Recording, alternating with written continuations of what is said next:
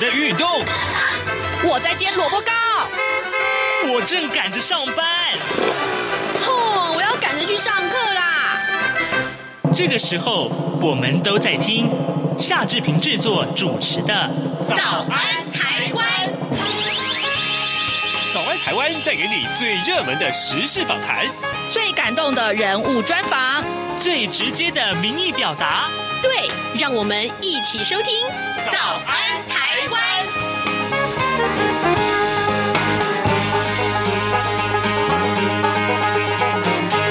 早安，台湾！我是夏志平。今天是二零二三年的一月十二号，星期四，礼拜四。我们要进行的是刘必荣时间这个单元。待会儿呢，志平要为您连线东吴大学政治系刘必荣教授。我们请刘老师为我们解说这七天以来、一个礼拜以来啊最重要的国际要闻、啊。嗯，这个礼拜我们看到的国会、美国国会的这个呃选举啊，议长的选举，还有呢就是巴西也有动乱，那伊朗啊也是不怎么安定啊。好，那么。我们待会儿来跟我这个吴老哎刘老师连线啊，一块来聊这些话题。呃，在跟刘老师连线之前呢，这边有一点点的时间来跟大家说一说各平面媒体上面的头版头条讯息。今天呢，《联合报》和《中国时报》都把昨天《联合报》这个头版头啊，对吧？再把它放在头版头条来讲，就是有关于行政院长苏贞昌要不要请辞这件事情。而同样这个事情呢，呃，《自由时报》只把它放在二版啊。好，我们就来看一看，呃，《联合报》的内文。呃，民进党九合一惨败啊，到现在一个多月，蔡英文政府呢，呃，启动了内阁改组啊。除了行政院长苏贞昌被传请辞，有机会呃换前副总统呃陈建仁来组阁啊，这就是所谓的苏下陈上的模式。另外呢，呃，民进党内的也盛传，就是副阁揆，就行政院副院长要由。呃，桃园市的前市长郑文灿来接任。那总统府的秘书长呢，则是征询了交通部的前部长林佳龙来接任了。那苏贞昌昨天是上午跟蔡总统进行这个每周的例会，那双方深谈了下一个阶段呢的内阁的布局。那么前先前的这个民进党的党内啊，传出了苏贞昌将会向蔡英文总统提辞呈啊。根据了解，两个人确实谈到了阁揆异动这些相关的话题。那么，蔡英文在谈话中是非常肯定苏贞昌的这个呃担任行政院长的成就。但是呢，并没有明确的指示啊。那关于内阁改组这个议题，府院昨天可以说是口径一致啊，强调呢，下一个阶段的内阁调整将会在立法院会期结束之后来讨论。如果说有定案的话，将会马上向各界报告，各界无需要过度的臆测。这是今天联合报上面的头版头条讯息。那么我们看到的是中国时报也把这个消息啊，呃，放在头版头条。不过呢，呃，他。他的标题其实有点意思，他是说蔡英文总统没有未留啊，行政院长苏贞昌，所以呢，呃呃，行政院长苏贞昌可能会下台，恐下台啊，可能会下台的意思。好，这个呃，当然这个接任的阁揆的人选啊，还有副阁揆的人选，呃，两个报的这个看法跟呃采访到的内容应该都是一样的。好。另外，我们来看一看的是，呃，《自由时报》上面的头版头条讯息啊，担忧中共的军演啊。许宗力呢，他说要有危机意识。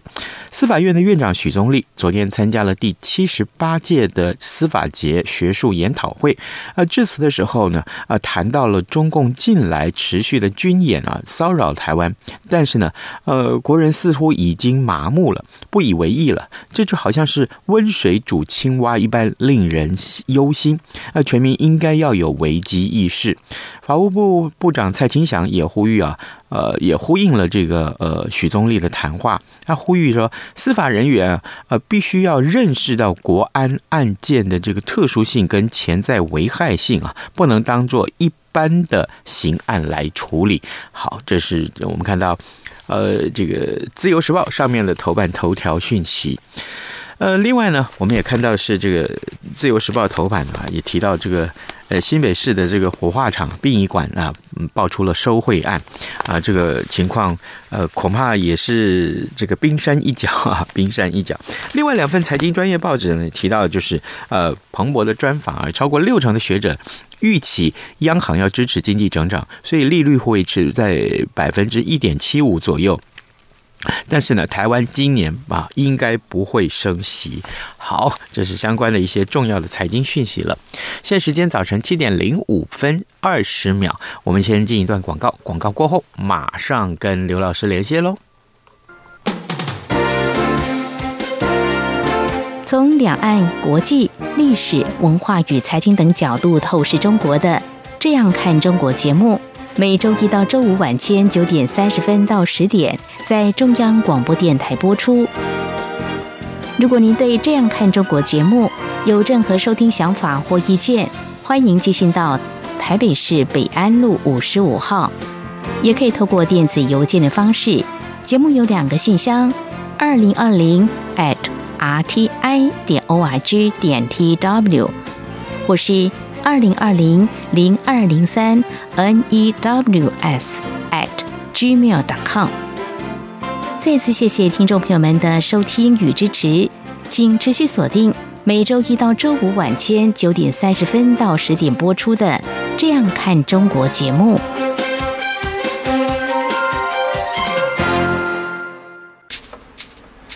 早安，台湾。正吃着什么样的早餐？吐司加火腿蛋，咬一口，然后收听中央广播电台。早安，台湾，刘碧荣时间。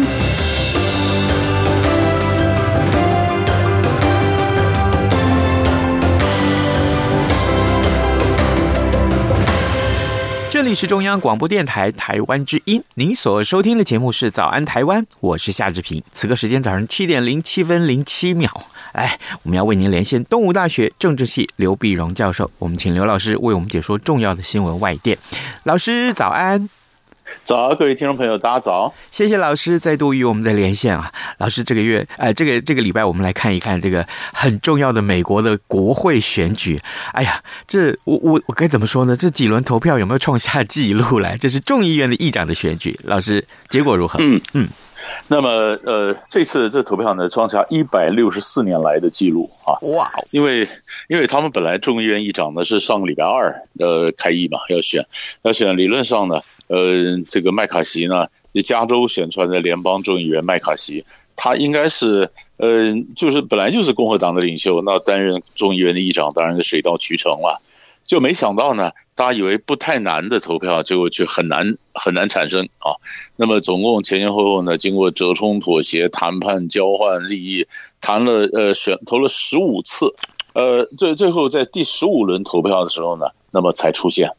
啊，才出现，那才出现呢？那么在第十五轮投票的时候才出现，呃，甚至是降低了呃这个当选的一个门槛，呃，就是因为有的有的议员他会投弃权票，弃权票降低了门槛，本来应该两百一十八票，现在是两百两百一十六啊，嗯，那两百一十六，两百一十六对两百一十二啊，那么呃对两百零呃一十二，结果这样子才勉强这样子低空过关，那么当选了呃众议院的议长。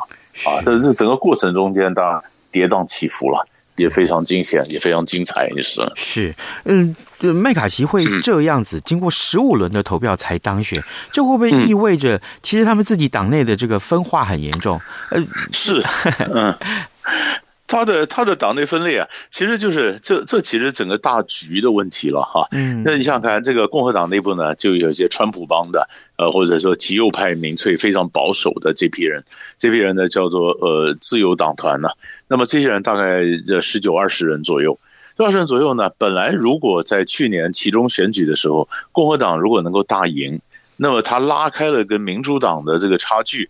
哎，麦卡锡就有一个回旋的空间了嘛。嗯，但是，可是没想到他是小赢，小赢他的整个整个的席次呢。你看他后来在共在众议院里面呢是两百二十二对两百一十二。嗯，但是他是有一共的共和党只只赢了十十席。嗯，十席呢两百二十二，那么通过要当选议长要两百一十八，那两百一十八的话，那这中间只差四席。也就是说呢，在投票的时候，呃，麦卡锡他只能够容呃容忍容得下他们党里面有四票跑票，嗯，如果超过了四票跑票呢，呃，他就可能当选不了。结果呢，有二十票跑票，啊，二十跑票，那当然在几几轮之后，那为什么？呢于是人家选的不好以后，那保守保守的极右派的人就有意就就有意思了，他们就就开始有了谈判的筹码，他们变成关键少数了，就开始跟麦卡锡叫价嘛。啊，那麦卡锡呢？其实本来本来呢，在呃这个呃八年前呢，二零一五年的时候，他也想选党内的这个呃，也想选过议长，最后来没有成，没有成呢，他就晓得哦，原来很多就是都是川普派的人支持川普的，所以麦卡锡也开始靠拢川普，看到他向川普示好啊，这靠拢川普，那结果川普这次有出来替他喊话，嗯，呃，就说哎，你们支持支持麦卡锡啊，就那些保守极右派的还是连也不听川普的话。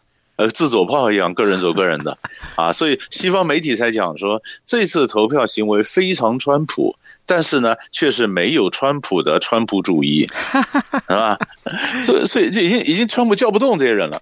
好了，那于是开始谈判，谈判的中间就很多了。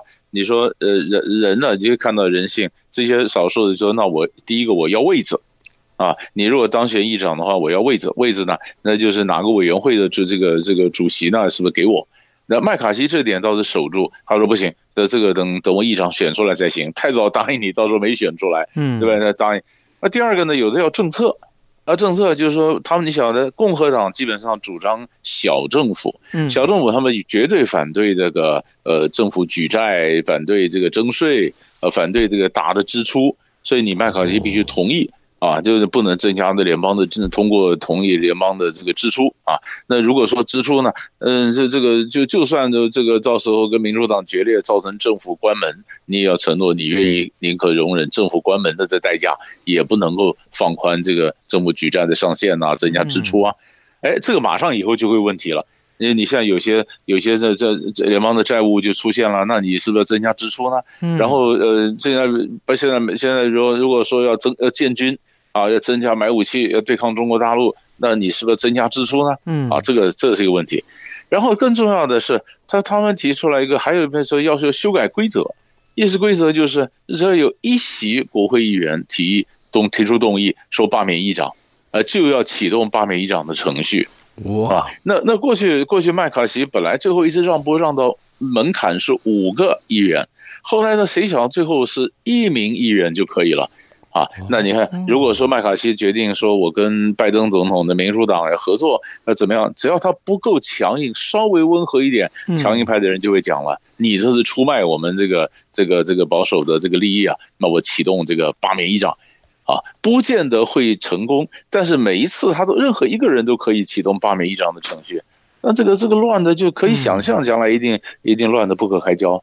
所以他就是做了这么多的让步。呃，就是为了他要拿下议长的宝座，嗯，所以后来有人就讲说，他可能变成史上最弱的一个美国众议院议长。是哇，史上最弱这个形容，对他的这个接下来这个议长的这个呃生涯上面，可能就是一很大的考验啊。是他，就是他，因为以后我们现在从台湾的角度来看呢，我们就说有些政策，他以后如果要讨好这些保守派的，他是不是会做出一些？妥协，嗯，或他要温和，比如说，呃，保守保守派的都对中国大陆很强硬的，嗯，很强硬的，那甚至就就说要，呃，麦卡锡为了要讨好这些人，所以有的时候，比如说他如果说来台湾访问，来台湾访问，那可能对台海的关系又增添了一些变数。哦，那，你要来台湾台湾，那可能不是他自己想来或政策，而是为了国内，为了他的党内，他要整个稳住他的党内的支持度。所以，因为这党就是内部的这些政策，最后会绑架了他对外的一些呃外交政策的一个行为，甚至影响到美国的对外政策。所以，这个才是我们长远来看我们担心的部分。嗯哼，好的，各位听众，今天早上志平为您连线访问的是东吴大学政治系刘碧荣教授。我们先请刘老师带我们关注这一场重要的选举——美国的众议院的议长的选举，那真是牵动很多很多事情。老师，接下来我们看一看巴西呀，哎，巴西发生了动乱了，呃，这为什么会有动乱？跟他的政治情势有关吗？是这个这个巴西呢，在去年选举，我们先看一下巴西原来的这个总统呢，嗯，叫博索纳罗，博索纳罗呢，他是也是右派民粹，呃，被称为巴西川普 啊，呃，或者也有人叫热带川普，你知道吧？他的完全就是，你看，包括过去的防疫。呃，他也是非常佛系的防疫，嗯，搞得嘛这几十万人死亡啊，然后他也不做这种环保，他跟他硬是要发展经济，开发亚亚马逊和这个热带雨林啊等等，反正就他的整个政策呢，呃，后来这个环境也搞坏了，这个经济也没搞起来啊。呃，可是呢，在这几，那就大家就想说，这个总统非得把他拉下来不可，拉不可呢。所以去年选举的时候，呃，这个鲁拉总统呢，就前就现在一月一号就职。鲁拉他本来之前当过两任的总统啊，嗯，他走走的时候，呃，这是支持度还蛮高的。那鲁拉就说不行了，我们要这就是就是有些政治人物就有想法是舍我其谁啊，啊，那么你们都没办法，那就那我就再出山了。啊，那我本来可以安享退休总统的这个高升高的光环嘛，那现在不行了，我现在出来，我就我们把这个保索纳罗拉下来，拉下来，结果本来去年选举的时候第一轮呢，大家以为是很快就过半数了，嗯，没想到没有，对，没有过半，大家都没过半数，就第二轮，第二轮非常些微的差距，那鲁拉才赢了，赢了，你可以这里面就透露出来巴西的这个社会是怎么样的分裂的，嗯，分裂到波索纳罗他他输了以后，他没有正式认输。他就告他的支持者说：“这个选举舞弊啊！”人家找他说问题是就就是这样，所以所以你想想看，那有些人支持者就开始进军秦王啊，就开始到在巴西首都外面就开始搭帐篷啊。这个秦王说：“我们要求这这政府你这个选举无效啊什么？”那巴西的中选会呢，当然讲说没有啊，没有任何证据说选举舞弊啊。啊，那整个情势就很紧绷。那十月选完，一直到你看到了呃一月一号就职，那中间这段时间，那首都外面去越来越多的帐篷啊，这些人呢，甚至到军营里面就就军营外面搭帐篷，呼吁军人发动政变算了，啊，那波索纳罗就有意思了，他是在鲁拉就职的前两天，他就离开了巴西，飞到美国，按照还是总统啊，哎，美国就让他进来，到到了佛罗里达 Orlando 这边待着。但是你感觉上像自我放逐，那其实也就是他说我死我就有王不见王嘛，我不想看这种交接的这情形嘛。嗯，就就八月就交接了以后呢，哎，结果在上个礼拜，当然最后呃中中选会呢，就是也他们提出来案子的中选会说，呃不行，这个还是没有任何舞弊哈，这是波斯纳罗他们提出来说选举无效的案子被驳回，驳回以后群众哇，都整个就抓狂了，就走上街头，走上街头，所以这才有这才有上个周末啊。他们走上街头，然后然后占领了什么国会啦、最高法院啦、这个总统府啦，啊，那个情形跟美国两年前一月六号的国会暴动非常像，是，非常像。哦，那结果结果这结果结果当然了，这个这个镇暴警察来了，那军警进来镇压，镇压呢，结果鲁拉呢本来不在巴西利亚嘛，不在首都，然后赶回来，呃，发布紧急命令啊，一直到一月三十一号。啊，在这段时间，授权联邦政府采取一切必要的手段重建首都的秩序。啊，所以所以你看，这个这个时间，这巴西的分裂的非常严重。嗯，可是好像这个这个分裂还没有要结束，呃，这个动乱还没有要结束的意味哈。是，他现在现在就是说，我现现在把它压下来，压下来以后呢？你看鲁拉现在上来，他他跟他两年呃前前面以前当总统那前两任是完全不一样。你那个社会已经分裂到这种地步啊，然后于是我们那怎么样的再去呃解呃连呃这个愈合这个巴西的创伤啊？然后第二，你最好的愈合的方法，赶快把经济搞起来，嗯啊，但是现在经济不好，也不是那么好，不是那么容易搞，而且美国这边也很头大。这个波索纳罗号人巴西的川普啊，所以他的家族跟这个川普以前阵营里面的那些极右派的呃这关系非常好。以前川普这里面有个有个呃有个他的测试叫 Steve Bannon，班农，班农呢就在他的媒体上面就讲，哎呀，巴西这种叫自由斗士啊。啊，哪里是哪里是暴民呢？啊，而且跟那个波斯纳罗的儿子们也关系非常亲密，非常好。这美国国内就有声音了，哎，这个情况下，波斯纳罗以前来是总统，现在已经不是总统了，我们美国还收留他吗？赶出去算了。啊，呃，没有错，有错声音，所以这个，这这个这个是一个也是动动荡的、动荡不安的问题。呃，我看这很值得，这鲁拉就很头大了。是，巴西面对严峻的这个其实考验。哇，这个很难想象啊，这个在世界上某一个角落，其实呃，他们的社会状况是这样的动荡不安。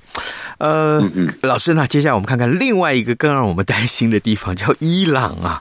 我我记得，呃，这个去年九月啊，伊朗有个库德族的女生，她叫阿米尼。那这个嗯几乎是这个我们在讨论这个人权问题的时候，其实呃也也会讨论到这个这个呃阿米尼的这个事件。那现在呃，伊朗的内部因为阿米尼的事这个事件也有这个示威抗议，对不对？那这情况如何？对，这示威抗议呢，当然一直也没停啊。你说这段时间就蔓延了，去蔓延了全国很多城市、大学这样。那么，所以呢，伊朗伊朗的这个呃政府呢开始镇压，哎啊，镇压呢这个呃，也就在昨天吧，这个这个侯梅尼啊，就是呃哈哈梅尼啊，就是伊朗的宗教领袖就。讲话，他还是把这个示威呢定调成外国的渗透，啊，他觉得后面外国外面有这个有这个呃影子，他的手伸到伊朗里面，所以当你一把这个示威抗议一定调成为外国的。这个什么颜色革命了，这个渗透了什么，他就更不会妥协了。嗯啊，更不会妥协。本来就谣就传说会有一些妥协，后来好像也没有，也没有呢。就是来上街抗议的谁呢？嗯，除了你说的库德族，那当时有这个，因为她是女生，她那个，所以所以呃，有女生为女权运动发生的上来。为库德族权益发生走上街头，或者有人就趁这个时候呢，就批评中央的各种贪腐啊什么的啊，让这个群群众的走上街头。但那中央怎么办呢？那就用办法，用用这个呃恐怖的镇压、逮捕、逮捕，然后然后处决啊。那上个礼拜呢，之所以呃大家就就注意的就是一月七号的时候呢，但是他处决了这两呃几个男几个男子，一个呢呃卡拉米，卡拉米是。空手道冠军呐，哇！哦也就是说，他就是伊朗的呃这个呃体育明星。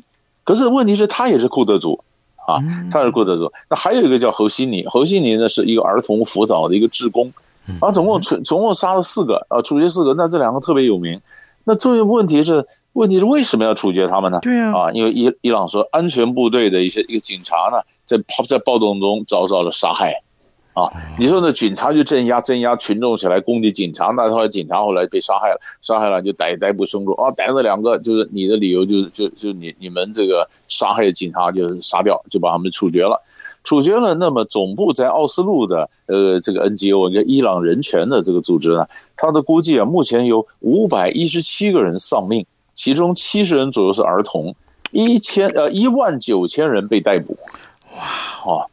啊，所以，所以，所以，国际上现在是个两难呐。国际上两难，你说，你说今天要不要要不要涉入呢？美国总统拜登呢，本来也是两难，就是说我本来也不表态，因为表一表态，人家就说就是你美国在后面煽动嘛。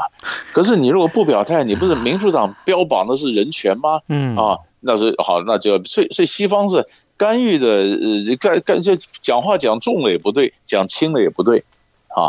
但是伊朗内部有很多人呢，就是这样的被逮捕，然后呼吁呼吁国际社会要干预，所以这个这个事情，就秩序一直没办法完全的恢复啊。是，嗯，这这其实也是伊朗现在我们刚刚讲动荡的话，也是一个令伊朗头疼的问题。老师，你刚刚讲到这个国际的势力的介入，或者说这个呃呃这个看看国际怎么去看待这个伊朗的态度。我们知道中整个中东情势其实是非常复杂的。那伊朗呢，各自也有一些友好的这个。呃，这个相交的国家，那问题是，他发生了这个事情以后，一般在中东对伊朗情势的看待的方法是什么？就是他怎么去看待这伊朗的这个暴动呢？还有，当然这个呃呃，像美国啊，呃，一直以来当然是跟伊朗不是那么的呃 OK。那那其他这个美呃美国阵营里面的哦，或者西方国家呃，会会用什么态度去看待伊朗啊？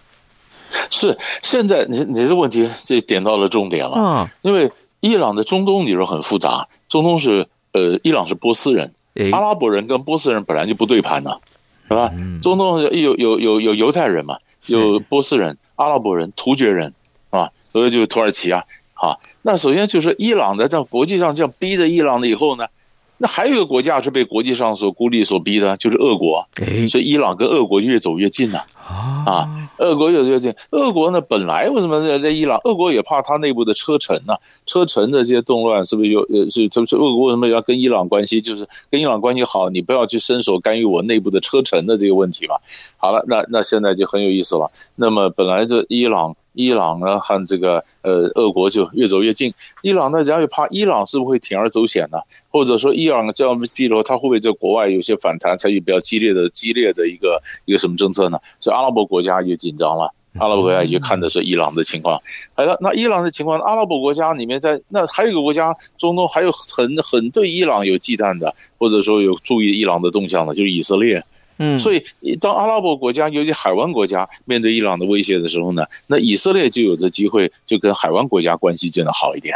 所以这才有川普，川普最后一年任期的时候，以色列就跟巴林啊，就跟这个呃这什么这个建交，然后说，哎，你看我们来呃对对对对付对付这个呃伊朗。嗯，那以色列以色列最近呢，纳塔雅胡的政府上来了。那是以色列有史以来最右派的政府啊，嗯，最右派政府，那一个一个都是，呃，都是很很凶的，很喜欢打仗的，嗯，一些种种族主义者。